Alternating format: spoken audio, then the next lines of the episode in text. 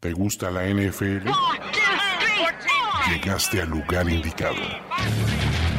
Primero y diez, el podcast. Primero y diez, el podcast. Impartiendo cátedra sobre la mejor liga del mundo desde 2008. Ulises Arada, Luis Obregón y Jorge Tinajero te dicen todo lo que necesitas saber sobre los emparrillados profesionales, con valiosas asistencias del mundo de la cultura pop. Primero y diez, el podcast. Del podcast de Primero y Diez, regresamos. No estábamos echando la flojera, no estábamos de vacaciones, no estábamos viendo el básquet colegial, no estábamos preparándonos para ver Game of Thrones, estamos preparándonos para el draft. A nosotros, ¿qué nos importa Jon Snow, Daenerys y toda esa bola de losers o el Team Lannister? Nos importa hablar de lo que ocurre con la NFL porque ya no hay off-season de la NFL, ¿no? Creo que, es, creo que eso es algo bien importante destacar. Y para hablar del no off-season de la NFL, tenemos a Ibis Aburto de ESPN, ¿no? Eh, ya viejo conocido del podcast, también ya aquí ya marcó en la mesa de madera, Ibis estuvo aquí. Eh, ¿Cómo estás, Ibis? Muy bien, Ulises, George, Richie, a lo lejos, ¿cómo andas? Todo bien, muchas gracias. Y pues, como bien dices, no hay off-season, no hay fútbol americano, pero hay box, hay pelea de gatas, hay. no sé, hay muchas cosas que nos entretienen en este, en este mundo de la NFL, ¿no? Pero, pero bueno, por lo menos nos mantienen, insisto, entretenidos. Twitter. Ah, Twitter. Sí, Twitter, Twitter, Instagram, ¿no? En las redes sociales que son luego lavadero del mundo eh, en este asunto de pues de las este de los pleitos personales, ¿no? Jorge Tinajero que en un par de semanas va a estar en, en, Tennessee, ¿no? Así es, vamos a andar ya por Nashville. ¿Cómo están amigos? Ya este contento, pues vamos a empezar a hablar de, de los temas que han estado eh, calientes. En boca de todos, ¿no? Eh, Ricardo de la Huerta no está participando aquí, solo nos mira con recelo mientras bebemos bebidas hidratantes y él se pone a trabajar en el sitio. Creo que se está haciendo el rogar, pero va, aquí va, a llegar, va a llegar. Le veo, le veo ganas de, entrarle aquí a la. Es que él graba, él graba mañana, por así decirlo, en, el, en apuesta en Nación de Apuestas. Entonces es, ese es su gallo, ¿no? Pero vamos a hablar ahora sí de NFL y antes de tocar el tema del draft, que sí vamos a hablar el previo de toda la conferencia nacional del draft, noticias del NFL. ¿No? ¿Y qué ha pasado desde la última vez que nos escuchamos? Antonio Brown contra Juju Smith Schuster, ¿no? Y, el más claro ejemplo de que Antonio Brown no supo ganar, ¿no? No, no, sé ustedes cómo lo vean, no sé. Antonio Brown se salió de los Steelers, que era lo que quería.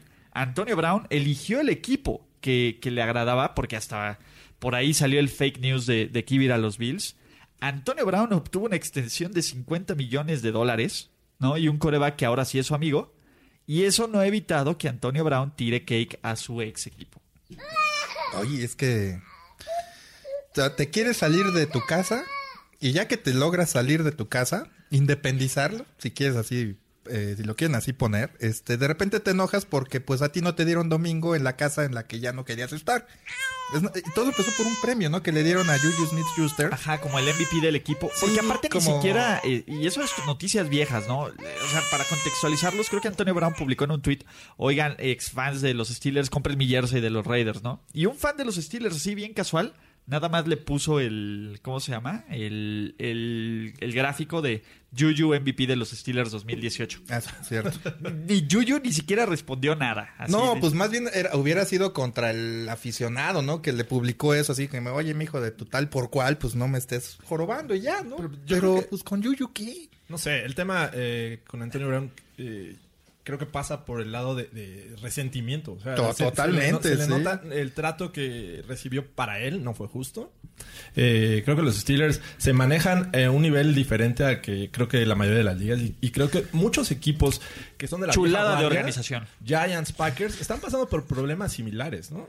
Pero oye, pero eso lo sabes. Bueno, ok, si tú eres un jugador que, que hay muchos jugadores en la NFL que, que, que, que digamos, siguen, a lo mejor como colegiales seguían la liga, como porque están más preocupados obviamente por sus carreras este, en la universidad y todo, no están tan metidos como pueden meterse o quizá tampoco les interesa cuando están ya adentro, ¿no?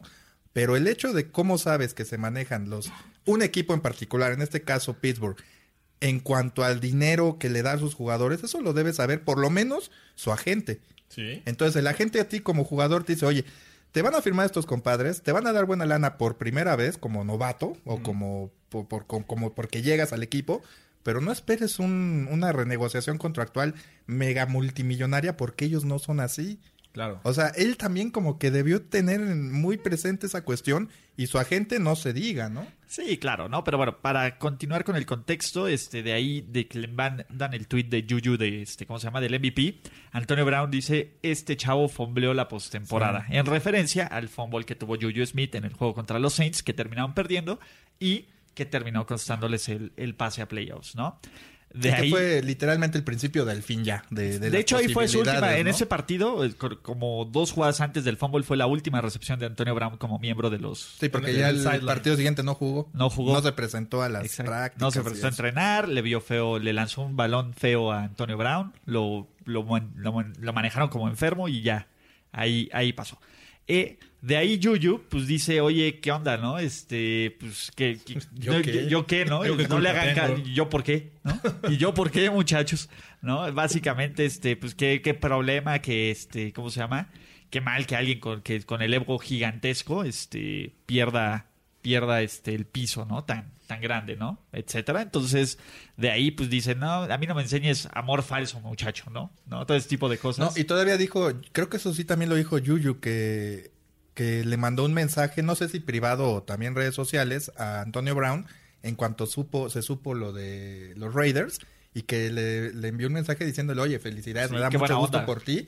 Y, todavía me tira por así que por la espalda, pues dices, ¿qué, onda con Antonio Brown? Y aparte Antonio luego como que quiso hacerlo ver mal publicando un viejo DM que le habían mandado por Instagram de que Yuyu le pedía tips, ¿no? De, oye, pues este... Cuando estaba en USC, Cuando estaba en USC, ¿no? sí. y, la verdad es que se, vio incluso peor publicando eso. Hasta Yuyu queda bien, ¿no? Sí, definitivamente no, no fue nada, este... No tuvo clase Antonio Brown al hacer eso, ¿no? No, no tienes que exponer a alguien... Entiendo que saliste mal del equipo, pero bueno, fueron tus compañeros. Me imagino que la relación debió haber sido buena con Yuyu, no tanto de competencia, pero eh, el estar a este nivel ahorita con, con Yuyu, todo te, indica que este cuate pues, tenía sus rencillas, ¿no? ¿no? No quería verse opacado por un jugador como Yuyu, que el año pasado la verdad es que destacó con los Steelers.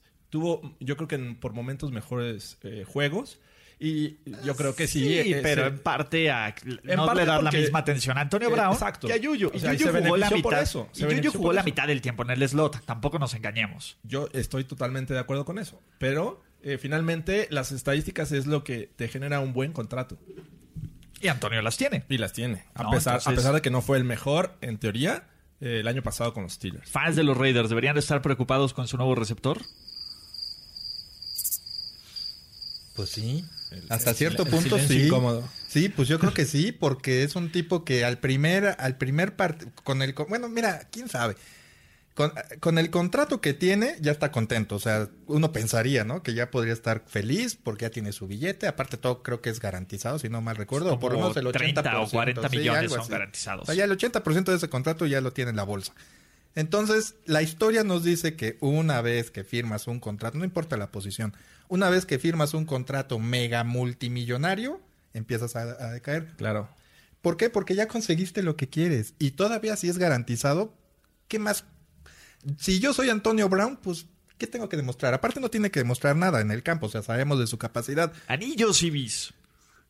No los, yo creo que esta generación ya de jugadores ya no, no, ya no. Y de hecho, hablando de los Raiders, este, digo, sabemos que John Gruden fue candidato a coach para miles de equipos, creo que también aquí para la Liga de Fútbol Americano Profesional. Todavía ni la, ni la armaban y ya era candidato de coach. Siempre suena John Gruden, siempre, para el podcast de Primer y Diez. Pero fíjate que, que, a, que a partir, no sé, como de 2012, me acuerdo que, que, que yo comencé a pensar que, que ya que ya no era ya no era una época para que John Gruden o le iba a costar mucho trabajo como creo que le está costando ahora por esa razón el adaptarse a las a las a las nuevas generaciones a las a los comportamientos de los jugadores jóvenes al, Twitter a todo. Al Twitter y al Facebook y a todo. A todo, porque digo, independientemente de las redes sociales, que son un problema, este, como lo, lo estamos platicando, si no las sabes manejar para un, para un coach que no, no sepa manejar ese aspecto con sus jugadores, los jugadores también ya llegan con una educación eh, de casa, con valores bastante, en el mejor de los casos, con conocimiento de, de que sabes que algo puede estar mal. Pero, pero lo vemos incluso en la calle y todo. O sea, realmente ya los jugadores no son como antes, ya no son tan comprometidos con el trabajo. Se prefieren más estar en el celular que, que o a lo mejor sí, pero no, había la exposición como la había antes, ¿no? Posiblemente eh, eran jugadores que venían tal vez de los mismos, este, el mismo origen, tal vez comunidades ah. este, de clase media baja. No, sí, el origen sigue siendo el mismo. Exacto, pero ahorita hay un nivel de exposición mucho mayor, entonces creo que eso se evidencia bastante. Pero, pero ya no hay la, yo lo que veo es que ya no hay, ya no hay atención al compromiso personal de ser una persona dedicada a tu trabajo, este, ah. pues educados, ¿Sabes cuál es el tema, Ibis? Creo que ya no son solo atletas. Creo que ese es el punto. Ya, ya no solo es lo único que eres es un atleta, que ha pasado con muchos, ¿no? Eh, muchos ya son embajadores de su propia marca. Muchos hacen rap, muchos hacen. O sea, ya no solo. Porque ellos también Bailan saben. por un sueño o algo así. Exactamente. ¿no? porque al final también saben que pues en la NFL el promedio de vida son cuatro años, si bien te va. Ah, claro. Entonces. Es como mucho egocentrismo, es a lo que me refiero. Sí, sí, claro. Mira, se perdió la esencia de todo por el equipo. Pero también la NFL no es como que diga todo por los jugadores o los equipos de la ah, NFL digan pero es que ese, es un negocio. Yo estoy hablando más en el aspecto social y el comportamiento de un jugador joven actualmente o de ah, cualquier de cualquier adolescente que pasa que no que no transita bien esa esa fase de, de adolescente adulto y realmente se convierte en una carga pues digo, yo me estoy yendo a lo mejor a, un ámbito social muy amplio. En una redacción de... Ah, no, ¿verdad? Perdón. puede ser, puede ser. es que permean todos los ámbitos, pero, pero y, lo digo por esto, porque pareciera que Antonio Brown es de esos tipos a los cuales no se le dio una buena nalgada en el momento adecuado durante su infancia. ¿Y los Raiders se la van a dar?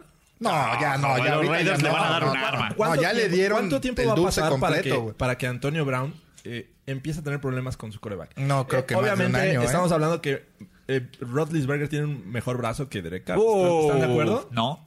Bueno, yo sé que tú no, pero... Bueno, en su mejor momento sí, yo creo que ahorita ya no. Ajá. Ahorita no. Ahorita creo que... ahorita te voy a decir algo. Creo que la, situación de coreback mejoró para Antonio ¿Para Antonio Brown? Ahorita, sí. Por supuesto. Mm, yo no creo.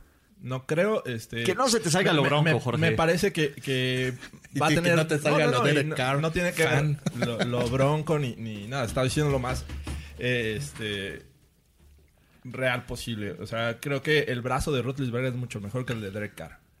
Y bueno, más, potente te refieres. y, preciso. O sea, los pases que le ponían en el sideline, los pases que le ponían en, lo profundo. O sea, creo que eso no lo vemos con Derek Carr. pero también le, rescató a Antonio Brown una cantidad. Perdóname, pero a ver, un el slant, el, el, pasecito de tres yardas que Antonio Brown, que Juju Smith Schuster convertían en pases de 50, 70, 80 yardas, eso ya los hacía siempre. Pittsburgh fue el equipo que más lanzó el año pasado. Por eso Big Ben lanzó 5000 yardas. Y no jugó bien. O sea, quien cree que Big Ben jugó bien el año pasado vive en el error. No, no fue Ve el juego contra los Broncos. o sea, ve el juego contra los Broncos. Cometía los errores en los momentos Pero tampoco Derek Carr ha, ido hacia arriba, ¿eh? Bueno, Derek Carr le gana a los Broncos.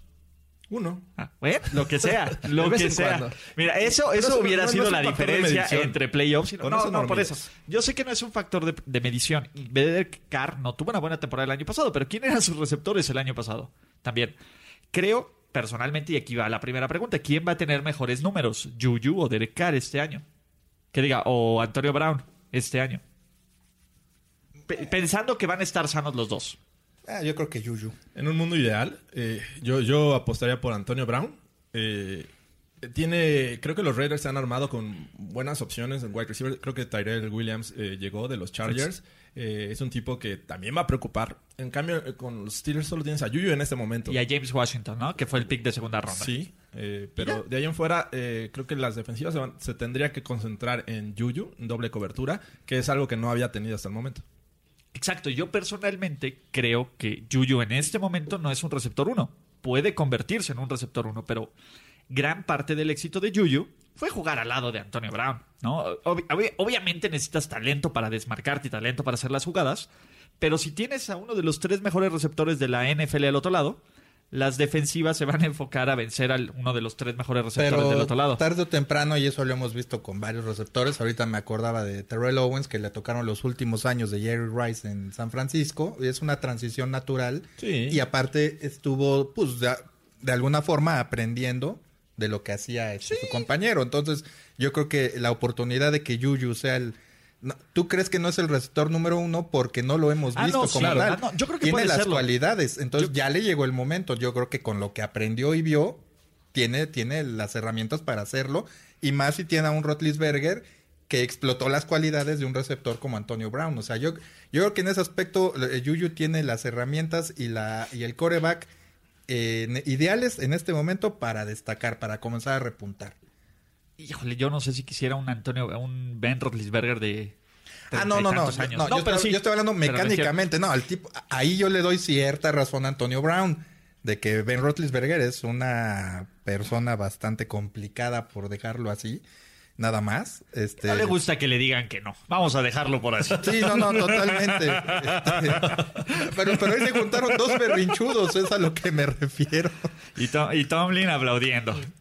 Es que, es que todo viene desde arriba, o sea, si no tienes un líder que sepa aplacar esos egos, pasa lo que ha pasado, ¿no? Y, y por el otro lado, creo que el que nos dio una gran lección de, de cómo hacer bien las cosas es Le'Veon Bell. O sea, Le'Veon Bell eh, nunca dijo nada. Es más, incluso yo no soy de los que revelan mensajes que tas, Pero me llevo bien. Pero me llevo bien con ellos, ¿no? Lo mío fue strictly business. Y el hate de todos o de la mayoría de los fans de los Steelers Sí, sí, era sí. contra Le'Veon Bell. Le deseaban que se, que se, le deseaban que se lesionara, que su contrato que firmó era una basura, que qué idiota tas. Y él con cachetada de guante blanco. O sea, él sí salió como una, como un caballero de Pittsburgh. Bueno, bueno, eh, se hizo las cosas bien ya ahorita que está que tiene equipo, pero durante El el, año que sí, Sí. durante- Yo creo sí, que- ahí sí soltó varios eso. tweets ahí como Por eso. también tirando varios tweets, pero creo, ¿eh? pero creo que lo hizo bien. O sea, él sí fue strictly business. Porque al final Digamos los que tweets- mejor que Antonio Brown. Lo- a ver, Sí. sí, Ah, no, claro. pero digo, para mí los dos estuvieron mal, pero uno sí estuvo peor, ¿no? O Sí. sea, No, pero pues, al final Bell también logró lo que conseguía de otra forma. Dijo, yo no voy a arriesgarme que este a jugar por esta organización, que me vaya a lesionar, que sé que no, me, que no, les importó. No quería que le pasara lo que a Earl Thomas. O sea, Básicamente. Básicamente eso, lo que, por eso, por eso prefieren no jugar. Pero en el transcurso del año, te digo, soltó sí, no, dos, por ahí en un par de fumbles o en una stat, nada más Sí. ponía sus emojis. Sí, Sí, sí, sí, sí, sí. a O sea, tampoco es muy padre que mande su- sutilezas de ese tipo, ¿no? Pero sí que ya bien se sienten. Pero, sí, no, pues sí, para él ha de haber dicho, pues, cómo, cómo me extraña, Qué ¿no? bomba. Pero ya una vez que tiene a su equipo, que también le da más o menos, porque ahí sí no, pero le da más o menos lo que buscaba, bueno, pues ya, como que se tranquilizó y dijo, mejor me la llevo tranquila. Uniforme no le tiro, nuevo, Le'Veon Bell nuevo. No le tiro calabaza a nadie. Este, y aparte porque estoy viendo, ellos se enteran de lo que pasa entre ellos antes que nosotros, entonces Sí, claro. no, no quiero quedar mal, ¿no? Exacto, yo aquí me cubro. Pues sí, totalmente. Por ese lado sí te doy la razón, pero antes del contrato eh, también tuvo ahí sus- El hate no era para Le'Veon Bell. Eh, El Pues hate, no. la verdad es que el hate se puede repartir en muchas partes. Pero bueno, hablando de hate, Aaron Rodgers, ¿leyeron la- el reportaje que publicó Bleacher Report? La, bueno, reportaje, da, bueno, el artículo que publicó artículo. Bleacher Report Ajá. la semana pasada de la relación McCartney, McCartney Aaron Rodgers y No, McCarthy. McCartney era con Sí. John Lennon. Ahí también cierto, tuvieron sus McCarthy, perdón. McCarthy, Mike McCarthy, eh, Aaron. Rodgers. Les voy a decir algo. ¿Les sorprende? O sea, independientemente, vamos a hablar ya de desmentidos y de todos. ¿Les sorprendió lo que leyeron? Mira, sea cierto o sea falso, creo que no, no te sorprende. No. Es que ese es el punto. O sea, es un trabajo y digo, ya salieron a desprestigio, que es una campaña de desprestigio en mi contra. Lo dijo Aaron Rodgers, no alguien, nadie más. Y lo ha dicho Trump y lo ha dicho el presidente de México. Es que nos escuchan en otros muchos países. Sí, también. claro. Ah, Sí, no, pero- Bueno, pero todo el mundo conoce a López Obrador. Lo ha dicho Exacto. Trump, lo ha dicho López Obrador, lo dijo Hugo Chávez, lo dijo pues, Alfredo. Todos. lo Alfredo, Alfredo Adame, Carlos Trejo. sí, todo el mundo lo ha dicho. Todo, todo el mundo me quiere difamar. Exacto.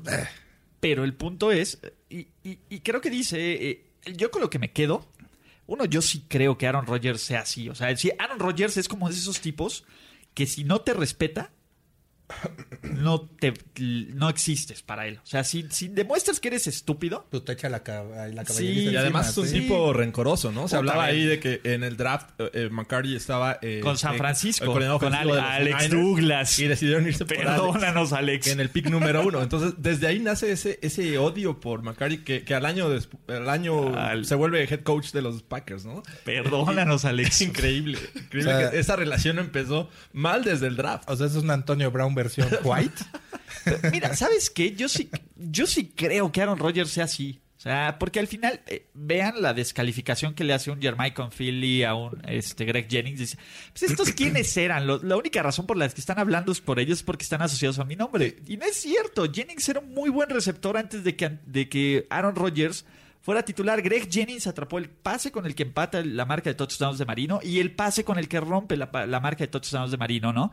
Y, y es, eh, de Far, perdón, Far de, Far de Marino, ¿no? Entonces, eh, eran jugadores que ya estaban establecidos, ¿no?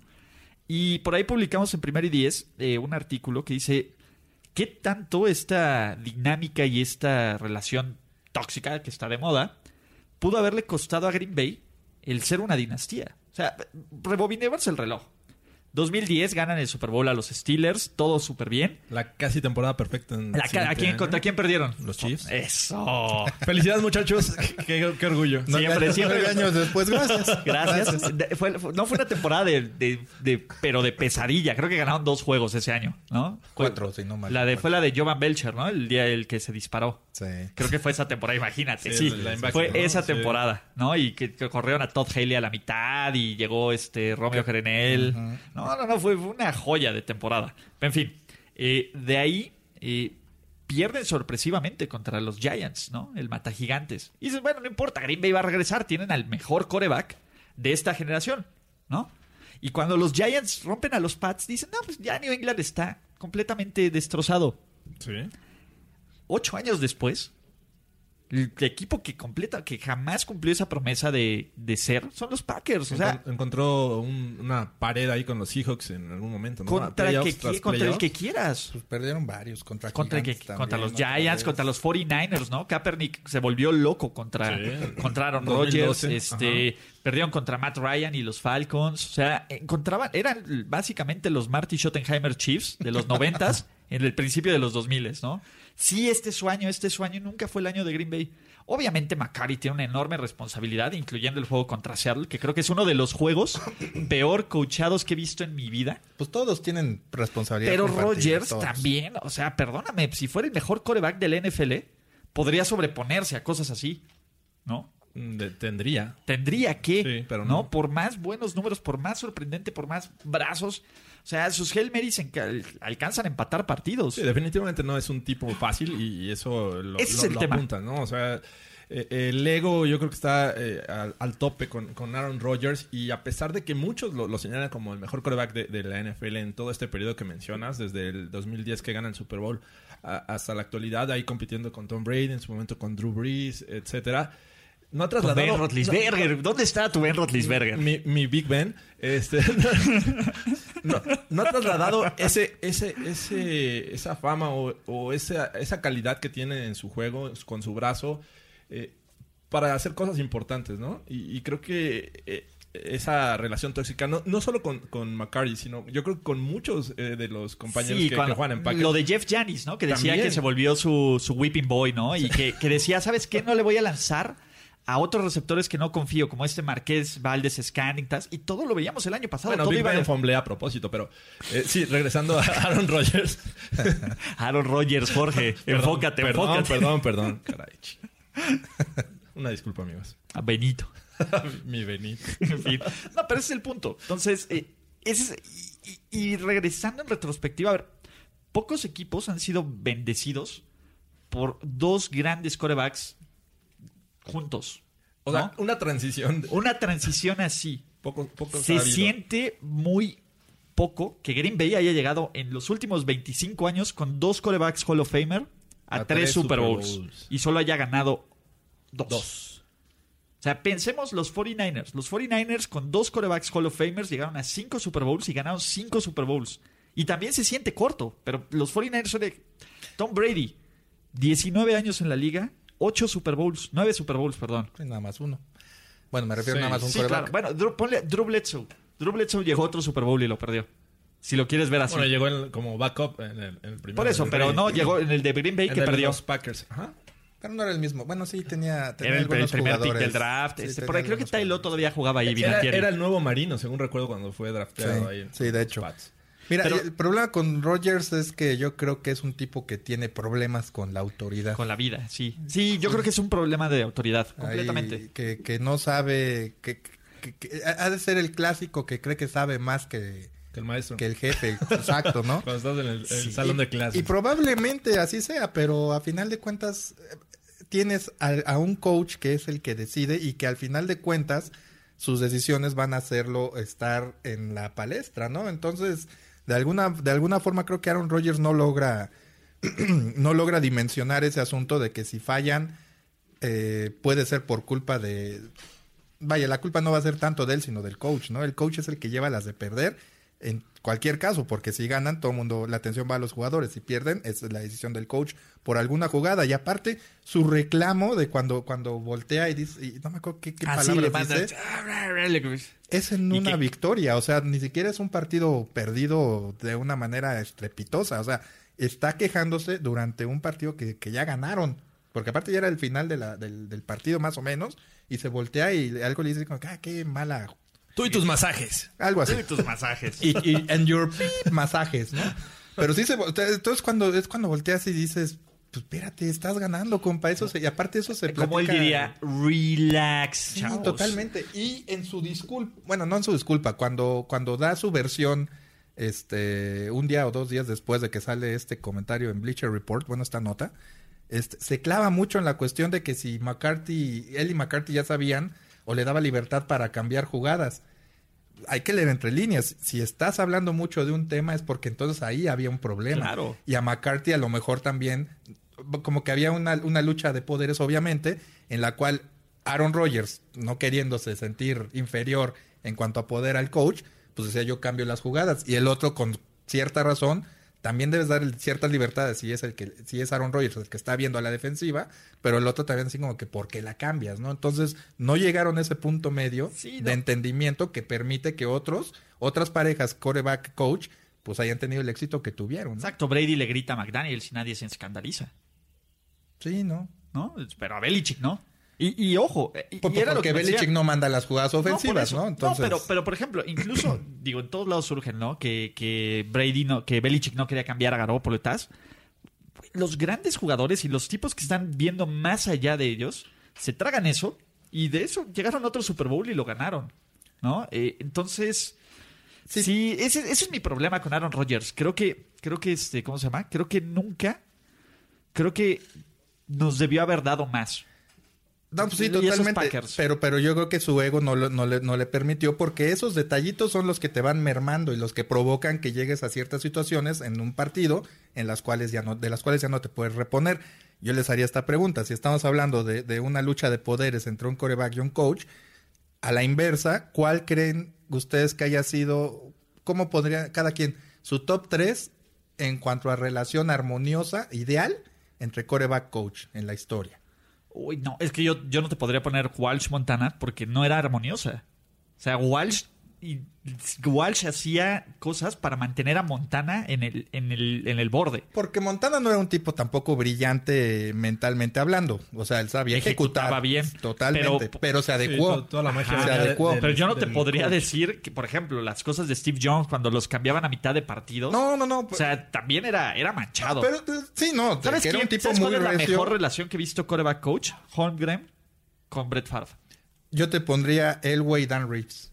También. No, Dan Yo Reeves. creo que sí. Tuvo, tuvo sus problemas, ¿eh? No, sí, pero, pero llegaron a cuántos Super Bowls. no, y, llegaron y a John tres, Elway pero- se, se, Híjole, no. se cuadró. Creo Yo creo que más bien sería que Elway Shanahan. Elway Shanahan, porque con Reeves tuvo sus broncas. Ah, bueno, sí. Y él, eh, eh, estoy casi seguro que Elway fue el, el causante de que corrieran a Dan Reeves de los Broncos. Llegó Wade Phillips e igual tuvo sus, sus problemas. Sí, no, pero a lo que voy es, eh, es que, es que no, creo que estamos, con- o no lo supe plantear, pero no me estoy refiriendo a la relación personal, es la relación laboral, digamos, Ok. en el campo. Tú estás allá dentro, atrás del centro, y yo estoy aquí. Como tú, yo, yo creo que Dan Reeves tenía toda la confianza en John Elway para permitirle hacer cambiar, para permitirle cambiar las jugadas.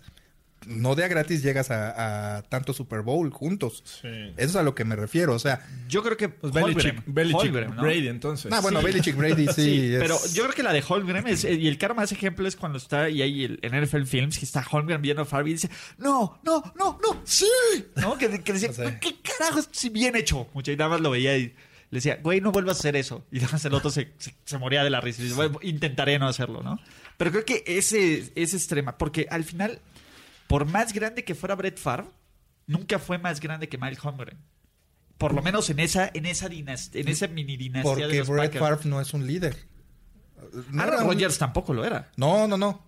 No, pues Lo- no. Aaron Rodgers tampoco lo Por es. diferentes motivos. No lo es porque es un tipo ego- egocéntrico. Complicado. Brett Favre es un tipo que no es un líder, o sea, no tiene esa madera de líder, sabe jugar muy bien. Y eso te hace de alguna manera, eh, pues que te sigan tus jugadores, que te tengan confianza, pero no es un líder en el vestidor. Tan no era un líder, o tan no es un líder que, que es un tipo de perfil bajo, muy, muy dicharachero, muy bromista, este, to- todos hemos visto esos, esos videos de no, NFL no, Films. no, no, se no, llevaba no a sus cuates a este Pat- eh, ¿cómo se llama el Tyren? Eh, Ah, Mark sí. Shimura. Mike Shimura. se lo llevaba a los bares, este Ajá, sí, también. se iba de cacería. Sí, un cuate más, más, más, Más relajado. más relajado, pero, y, pero que eh, como Montana sabía ejecutar, no hacía tanto cambio de jugada, acuérdate. Sí, Brett Favre impo- improvisaba. Esa es otra y, cosa. le- y no, y lo que es hacía es que le valían. O sea, Brett Favre confiaba de más en su brazo. A lo mejor no decía la lectura correcta, pero se, se- más o menos se mantenía en el, en el guion. Por eso, me acuerdo de la primera vez que hablamos, que lo mencioné por lo menos en tu presencia, y, y ahorita va, va a ser la misma cara. A ver. Ahorita que dijiste, confiaba demasiado en su brazo, por eso te digo que Pat- Pat- Patrick Mahomes Pat. es una versión moderna de Brett Favre. ¿Estás hablando de de un Gunslinger 2? Es que es la Mira, te verdad. voy a decir yo- algo. Yo, lo comenté. En el- nada Sí, déjame sí. acabar. La vez anterior lo comenté. Confía tanto en su brazo que luego ha volado a lo- los, los pases. Digo, no muchos, pero los voló. Sobre todo en el partido. perdón. Contra, de la final de conferencia voló al La mitad, del, la, la mitad del partido jugó basura. Sí, no, no, pero y hubo una jugada en el primer cuarto A que a lo mejor hubiera cambiado la fisonomía del partido, que voló a Tariq por la banda derecha. Confías demasiado en tu brazo que luego te pasas de galleta. En, la- en el lunes por la noche en México, que nunca pasó, Juegazo. Pues para mí fue un juegazo. Para en mí, el Azteca. para mí fue el mejor partido de. Qué el- buen el mejor, de juego. El mejor no partido de la historia. Noche mágica en el Azteca. Ahí las dos últimas intercepciones son abuso de Patrick Mahomes porque no tenía que haber avanzado tanto. Era con llegar a, a rango de gol de campo y ya es, es- es cuestión del pateador. Pero se quiso comer todas las canicas en, en- en dos, Sí. en dos pases que le interceptan y le pegaron en uno, ¿no? Pero sí, completamente. Pero, pero eh, eh, el pase era largo, o sea, tenía toda la intención de avanzar 40 yardas en una jugada y pues no, tenías que avanzar. Tú, tú que ya tocaste el tema y aprovechando, ¿Patrick Mahomes es One Hit Wonder o va a tener un repunte? en su Yo creo que, yo, no, no creo que sea One Hit Wonder. Yo creo que sí va a tener un año complicado ya, porque pues ya lo van a estudiar mejor. Pero este, yo creo que a partir del tercero ya va, va, a llegar va a a, un- dominar eh, por un tiempo. a- Es que Es el siguiente gran coreback del NFL, Ibis. no, no, porque ¿Ves? ¿Ves? ¿Ves? ¿Ves? Te- te- todos, todos los fans de los Chiefs tienen ese complejo de que no pueden tener cosas bonitas.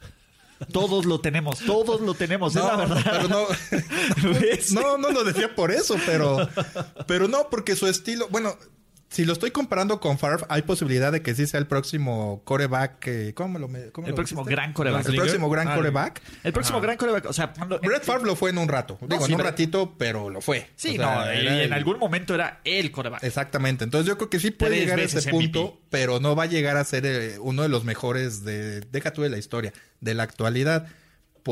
A menos de que se le quite mucho esa cuestión también de improvisar. Imp- No improvisa tanto como Favre, pero sí llega a improvisar. Ay, cómo no improvisa un chorro. Acuérdate de... Sí, ¿no? Sí, el pase de de. Denver. por eso, no- por eso dije no tanto como Favre, pero sí improvisa. Acuérdate del pase contra Baltimore, el pase cruzado Ah, que sí, no, el de Tyreek Hill que se lo salva. Y, y aparte, ahí es una- un jugadón. Creo que también lo mencioné la última vez que estuve aquí, este, pero es que esa jugada estuvo muy buena porque se va a la banda derecha. Realmente tú dices, ya no hay para dónde. Y lanza el pase. a la Obviamente, triple cobertura. obviamente ve a Tyreek Hill. Lanza el pase, pero lanza el pase no directamente a Tyreek, sino que lo manda al punto a donde va a llegar Tyreek. O sea, realmente lo lanza a tierra de nadie. No, y pero Tyreek llega le, Tyreek. le gana el brinco. O Sí. sea, que Tyreek le gane el brinco a cualquier corner y safety es una de las... Sí, es- sí, sí. Incluye cierto nivel de milagro. Sí, porque Tyreek Hill, pues ya sabemos que tiene. Eh, eh, mide lo que Tyron Lannister. Tyrion- Pero bueno, Y se meten los mismos problemas. Los- no, Tyrion nunca le ha soltado un golpe a una dama, solo a ¿Cómo no? Mató, Ah, mató a, golpe, a su... golpe, pero no hubo golpe, fue fue todo, fue todo con, con, Con arcado. collarcito. Exactamente, fue choking, fue choking. peor. ¿Cuándo, Está cuándo, peor. ¿cuándo, ¿Cuándo fue eso? Y cuando mata a, a El- Shea, a la- cuando después al de, final de la cuarta sale de la cárcel, lo sacan de la cárcel, Ah, mata claro, y luego claro. mata a Bueno, pero pues, se, se lo merecía, se lo merecía. Y ve tú a saber desde cuándo, ¿eh? Sí. Spoilers. Spoilers, chavos. Ah, ¿no? pero Para- la, es la cuarta temporada, ya. Si no vieron la cuarta, yo me la eché de diciembre hasta hace 15 días. Ya, ya véanla. ¿eh? Spoilers, chavos. Pero bueno, y hablando de los Chiefs, vamos a hablar rápidamente, porque todavía llevamos 34 minutos y no vamos ni a la mitad del podcast. Oh, Cambios de reglas de la NFL. Porque no hemos hablado de esto en el podcast. Básicamente es la regla Chiefs y la regla Saints. La regla Chiefs consiste en que ahora las ofensivas, las dos ofensivas van a tener una posesión en tiempo extra, pase lo que pase. ¿Estás de acuerdo, Ibis? Sí.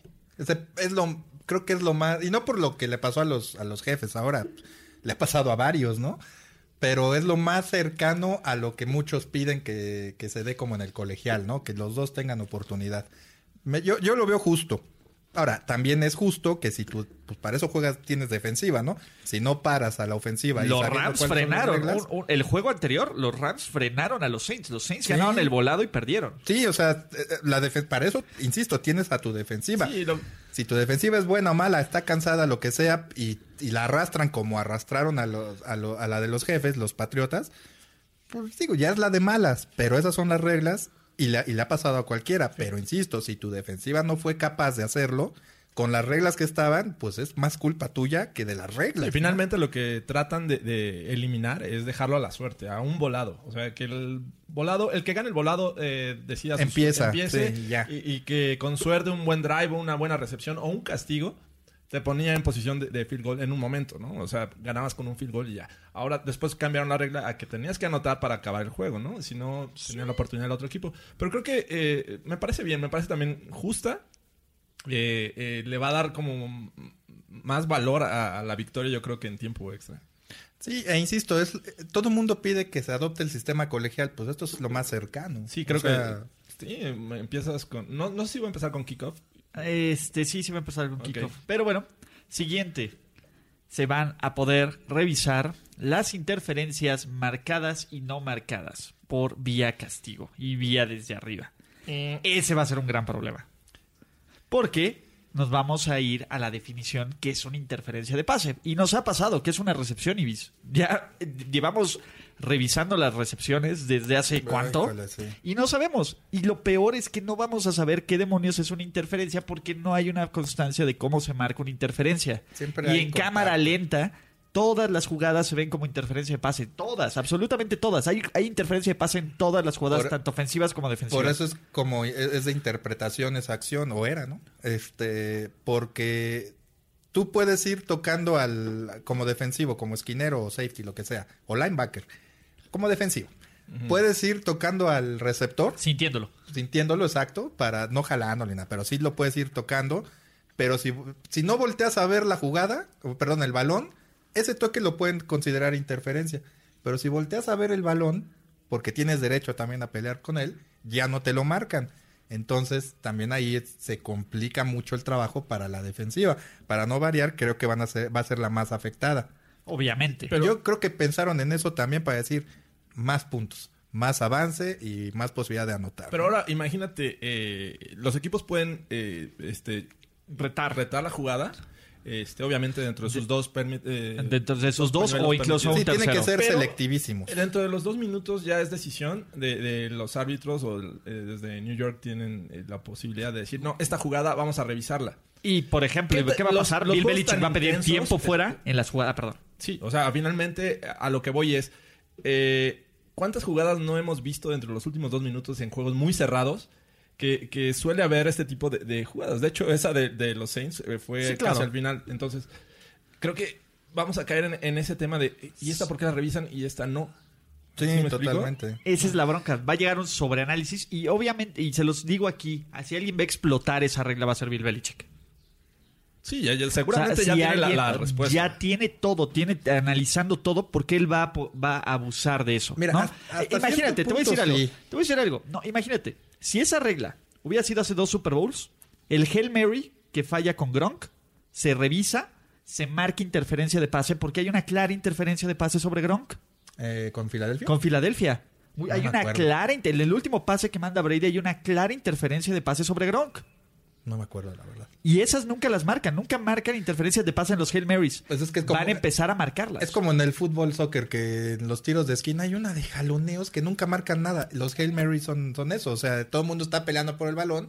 Pues no falta el, el, el vivaz que, que te recarga el cuerpo en el hombro para que no saltes, te jala la- el jersey Y- o algo y no lo van a marcar. Y ese es mi punto. ¿Qué va a pasar cuando los empiecen a marcar? Y cuando se lo marquen a favor de los Pats. Porque va a pasar, ¿eh? Como cuando peleas el moño en una boda, ¿no? Es- esa es la bronca. Eh, a ver, ahí va a estar. ¿Qué va a pasar en el momento en que lo hagan? Porque yo creo que va a haber un abuso de esta regla. El Ahorita todos problema- somos caballeros, pero va a haber un Bueno, abuso. es una prueba son- esta temporada, ¿no? Ojalá y no. el problema va a ser más que, que porque, porque hasta cierto punto entra en el límite y en la estrategia. Porque Claro. hasta antes de los dos minutos de cada, últimos dos minutos de cada medio, tienes que ser muy selectivo en ver qué escoges. Y regularmente los últimos dos minutos, no tanto del primero, pero sí del, del, del último cuarto, es cuando estás necesitado, si es que es un partido cerrado, de avanzar. Entonces es cuando lanzas los pases largos, ahí es cuando se van a venir Claro. los problemas. Porque los, ¿qué son? Los, los este, 28 minutos previos de cada medio, tú tienes que saber que tienes que, o- o- necesitas guardar tiempos fuera por cualquier cosa. No puedes retar cualquier, este, o pedir revisión a cualquier jugada dudosa. Muy Este, cerrada, sí, Sí, claro. exacto. O sea, porque sabes que te puedes quedar sin un recurso al final. Y ahí es cuando ah, yo creo que el problema va a ser en los últimos dos minutos, no tanto en el transcurso del claro. partido, ¿eh? No, y ese es el problema. Yo me, imagino una serie ofensiva para darle la vuelta al marcador donde no se marquen tres interferencias, se revisen y se marquen tres interferencias y el equipo está en zona de gol. Sí. Yo me imagino eso. O sea, yo me lo imagino clarísimo. En un partido vital, me lo imagino. Se habla, se habla eh, dentro de toda esta plática del, del cambio de, porque aparte no es un cambio de regla, es una, es un adendum. Este, el incluir la, La revisión. valga la expresión, es, es un adendum por incluir. Este, la revisión porque entra dentro de los parámetros que ya están establecidos para otras Sí, jugadas, claro. ¿no? Entonces, bueno. para Se empezar, amplía el no es- espectro, no se es amplía una- el espectro exacto, de, de- no es de jugadas a revisar. No es una nueva regla, nada más para aclararlo. Les Sí. va a caer bien gordo, pero. No, sí, no, Se- tienes razón, no, no, se amplía se el expreso, el, el espectro de cosas que se pueden revisar. Entonces, este, a lo que voy es que, eh, que estamos perdiendo de vista y se le está cargando la mano a, a- a entes que, lo- que criticamos porque creemos que ya no son igual de capaces que antes. Y ve a saber si antes eran más capaces. Pero a los árbitros los tienen que de alguna manera también facilitar la chamba o educarlos, bueno, no educarlos, este, prepararlos mejor. ¿Por Estandarizar. qué? Porque me voy a una jugada de la final de conferencia. Cuando le marcan este. Ah, después del, del, del, del pase interceptado, después de la jugada de D. Ford, Ajá. este. ¿Cuál? De- la bloqueé. eh, la, la del El- castigo, sí, sí, cuando ya, sí, esa jugada. Offside. Sí, Ajá. esa.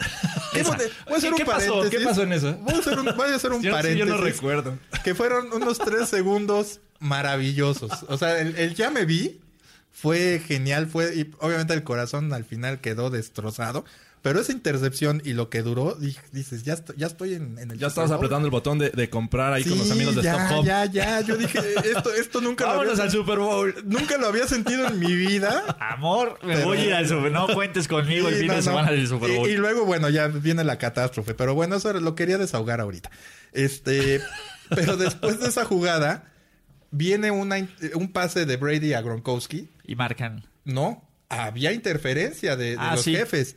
O sea, del defensivo. Creo que era Dick Berry. De sí. Y de Entonces- todas formas la agarró, ¿no? El pase. Creo que de Este, todas formas lo no, agarró. fue incompleto. Le que, lo vuela, pero no por mucho, entonces era un pase relativamente atrapable. Pero Eric Berry está jala, pero de veras jalando con una, un descaro que hasta creo que lo tira a Rob Gronkowski y no lo marcan. Obviamente hubo compensación. Digo, ya la defensiva de los jefes estaba muerta, pero hubo compensación ahí. Entonces, a lo que voy es, ¿por qué no nos fijamos también en lo que, en lo que están dejando de hacer los oficiales? ¿Por qué? Porque esta regla se cambia, bueno, no se cambia, insisto, se, Sí, se- se se haga- modifica o se le agrega a esta cuestión de la interferencia de pase por errores eh, en, en el partido de los Santos y los Carneros, o los Saints y Rams, este, pero, pero se llega a ese, a ese punto porque los, los Saints lo permitieron. O sea, era un partido que, que no iban ganando, pero pues tenían cierto dominio, lo dejaron ir y llegan a ese punto. El problema no, vaya, eh, ahí sí siento que los Saints se, tiraron mucho al, al drama, pero su equipo perdió ese partido. No perdieron por esa jugada, Así como los jefes no perdieron por el castigo de D. Ford, sino que son, son, son eh, resultado de un mal partido. Pero los árbitros en ese momento sí son los que deben decidir y decidir bien y no lo han hecho. O sea, obviamente la jugada de, la interferencia de pase en la final de la conferencia nacional es una burla para, lo que, para quienes quieran.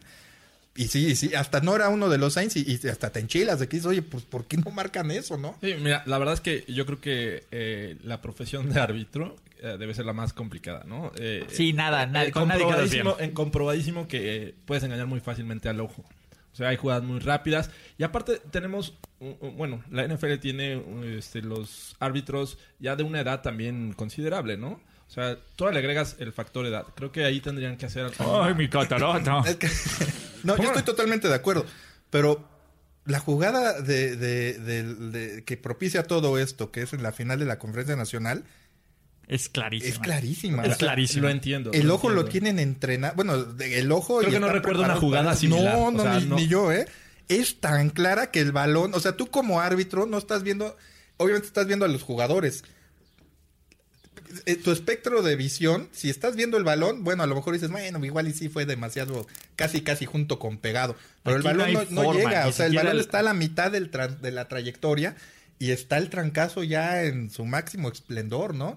Entonces ahí es cuando dices, ¿qué onda con la preparación de los árbitros? Y realmente te hacen pensar mal. Sí, claro, claro. Todos los que creen en teorías de conspiración. exacto, o sea, que, que, haya... Había dos árbitros en esa, de ese lado del campo. Pero eso lo vio hasta el del otro lado, ¿no? El de la otra banda. Y Todo mundo Cada uno estaba enfocado en su chamba. Recuérdenlo. Cada uno. no, no voy a defender a nadie, no voy a defender a nadie, solo sé que alguien tuvo razón en ese momento y ya. Yo estoy de acuerdo. A lo que voy es que tienes a dos, a dos, a dos árbitros. Está el, juez de línea y está el back judge. Están de ese lado. Los dos tendrían que, tuvieron que haber visto eso. Pon tú que ya del otro lado, regularmente eh. cuando las jugadas se cargan tanto a, a un lado del, campo, del otro lado no pasa nada. Entonces, del otro lado, pues el árbitro tiene más libertad. Sí, exacto. Tiene, tienes más libertad de ver la jugada, la acción u otra parte del campo esa jugada la debieron haber visto por lo menos tres pares de ojos. Por lo menos, hablando de los árbitros. La vieron miles y millones, miles en el estadio y millones en la televisión. ¿Cómo es posible que no marquen una jugada tan evidente, no? Es a lo e- que me refiero. Por eso este, este cambio, bueno, esta... Este Pero, pero estamos dejando de lado, bueno, la liga, nosotros no, no, no, no, nos pagan para eso, pero la liga está dejando de lado el, el problema real, claro. que es el de los árbitros o necesita contratar árbitros más jóvenes, que creo que están en un cambio generacional, de hecho. El hijo de Hocho. crear, estrategias eh, que te permitan tener una mejor visión. De, sí, exacto. que, que, tengas una preparación, un curso intensivo, pero ya pues, con al final lo que pides es que sean de tiempo completo, porque no son árbitros de tiempo completo. Pues no, y, están muy bien pagados, ¿eh? a pesar pero no son de tiempo completo. No, ¿se acuerdan que era abogado en Arizona? Y que le llegaron cuando el juego de Kotler, que le llegaron todo, ajá, que, eh, ¿cómo se llama? Le llegaron millones de, miles de cartas y las respondió todas a su despacho. Entonces, pero bueno. Vamos a hacer algo y vamos a darles no solo uno, dos podcasts. Entonces creo que lo más sano es cortar aquí este primer episodio de, bueno, este, este episodio de Primer y Diez, el podcast, no sin antes decirles y agradecerle a Ibis y a Jorge su tiempo, porque ¿Qué van a hacer para la primera ronda del draft NFL, muchachos? Eh, seguramente hacer una cobertura desde Nashville. por allá vamos a estar. Así es que. Y, ya. Y tú descansas el jueves. Los ¿Por qué, ¿Por qué comen, por qué comen pan enfrente de los que no tenemos dientes? No, si, si tú no tienes nada que hacer, Ibis, te voy a, te voy a hacer un regalo. Imagínate eh, el mejor sándwich barbecue que te has comido en tu vida. Un panecito así grandote del tamaño de tu mano brisket y costillita picadita bien, bien, bien, con salsa barbecue con habanero, ¿no? De, este bueno. Y hoy no desayuno. ¿Qué, poca tienes, ¿Eres fan de los, de los pepinillos o no? Sí. Okay, bueno, no soy fan, pero me gusta. Pepinillos, cebollita y luego el queso de mac and cheese, pero no de este queso plasticoso de... No, queso chido de mac and cheese. Todavía se siente pedacitos del queso sobre el sándwich. Pum, lo tapas y el sándwich empieza a desparramar un poquito. Ese es el sándwich neoyorquino ¿eh? del pinche gringo. ¿Por qué digo esto? Porque el pinche gringo barbecue de la colonia Narvarte, el que está en la, diagonal San Antonio. Cumbres de, Maltrata. En Cumbres de Maltrata, más bien. Eh, va a ser nuestra casa para el draft NFL 2019. Vamos a estar en la primera ronda. Vamos a hacer podcast en vivo. Queremos invitarles. Ya, ya invité a los fans de los Chiefs para que me digan mal Ya vi, ya vi. Este. Lleva, lleva guaruras. Qué miedo, ¿eh? No, no, no. Así que, a ver, no creo que nadie se ponga tan intenso por lo... A ver, ¿a quién le importa tanto lo que digo? Ni a mí me importa tanto lo que digo, por Dios. Ah, Entonces, bueno, ha- hay gente que toma muy en serio y son... Dude, fan- ni los son que se casan con sus fanáticos, primas o sea, bonitas, no- ni los que se casan con sus primas bonitas toman tan en serio eso, por Dios. Oye, pues a ver cuánto cuesta el boleto de Shelby Vilacá, pero sí. Exacto. No, no, no. Y la idea es, compren su boleto. Es, va a estar en el link de, de este podcast de Primer y Diez. Los esperamos. Va a estar padre. O sea, vamos a tener por ahí, este... Va a haber algunas que otras sorpresas. Vamos a ver uno que otro regalo que por ahí tenemos de, de que nos sobró del Super Bowl y de otros Super Bowls anteriores. A, a ver si, si este, la afición que más este, haga presencia en, en la mesa que más... fiesta, apla- Ah, no, este, les traemos una gorra de allá, ¿no? De- del draft. De las de New Era, sí, a lo mejor ah, también luego hablamos de las gorras de New Era, a lo mejor va a haber ahí cosas con, a lo mejor todavía no es seguro, con nuestros amigos de Innova Sports, con nuestros amigos de On Demand, que, que es una tienda que te vende artículos autografiados de cualquier equipo, ellos van a tener presencia y pues vamos a ver qué más, qué más ocurre, ¿vale? No, pues yo voy por el sándwich. No, ya estás. Si nos acompaña Civis, vamos a grabar podcast, vamos a hablar del análisis de cada uno de los picks. Ojalá haya ya Jack Daniels ahí en el... dentro No, no, no, ¿sabes qué? Ah, bueno, en el del draft sí. En, en el pinche gringo de, de Narvarte no te venden chupe, solo te venden cerveza, Cerveza. y vino, ¿no? En el otro, en el que está en Polanski, sí te venden todo, pero bueno, ya habrá Oportunidad de ir para oportunidad de ir para allá. Pero esa es la idea, pónganse, es, es un bonito día para ponerte tu jersey del equipo, de tu equipo favorito. ¿Qué pasa y hablar si, de si van con jersey? En una de esas, no quiero aprove- a- a este. ¿Prometer? prometer nada, pero tiene algo que ver con cerveza. Ok. ¿Ok? No quiero prometer nada, pero tiene algo que ver con cerveza. Entonces, lle- llevo el tuyo en representación. Por para- favor. Para tú. te- te- ponle el del gran John Elway ahí, Luis. Lle- Lleven un topper, ¿no? Porque... Un Sí, porque de regreso va a querer un six aquí, George. Exacto, no, no, le, le guardamos su brisket, su, su sándwichito ahí, pero el neoyorquino. está bien bueno, no manches. El otro día que fuimos, de hecho íbamos a grabar una semana antes, pero es un par de semanas antes, pero tuvimos la junta con el pinche gringo y nos dieron el sándwichito neoyorquino, No, nuestro amigo Julián ahí, pero bueno. Ese es el plan. Eh, escríbanos en arroba primero y diez. Ibis, ¿cómo te encontramos en Twitter? Como así, Ibis Aburto. Ibis con V, Aburto con B de bueno. Jorge Tinajero. Arroba George Sheet, doble L O R C H S I T H. Órale. Oh. Es- Está más difícil. Y este fue Primero y Diez, el podcast. Gracias. Nos vemos hasta la próxima. La celebración ha terminado. Let's rock, let's roll with house and soul. Primero y diez, el podcast. Primero y diez, el podcast. Más verdades, desvaríos y sinsentidos en la próxima emisión de Primero y Diez, el podcast. Conducción, guion y concepto. Ulises Arada, Luis Obregón y Jorge Tinajero. Producción y voz en off, Antonio Sempere.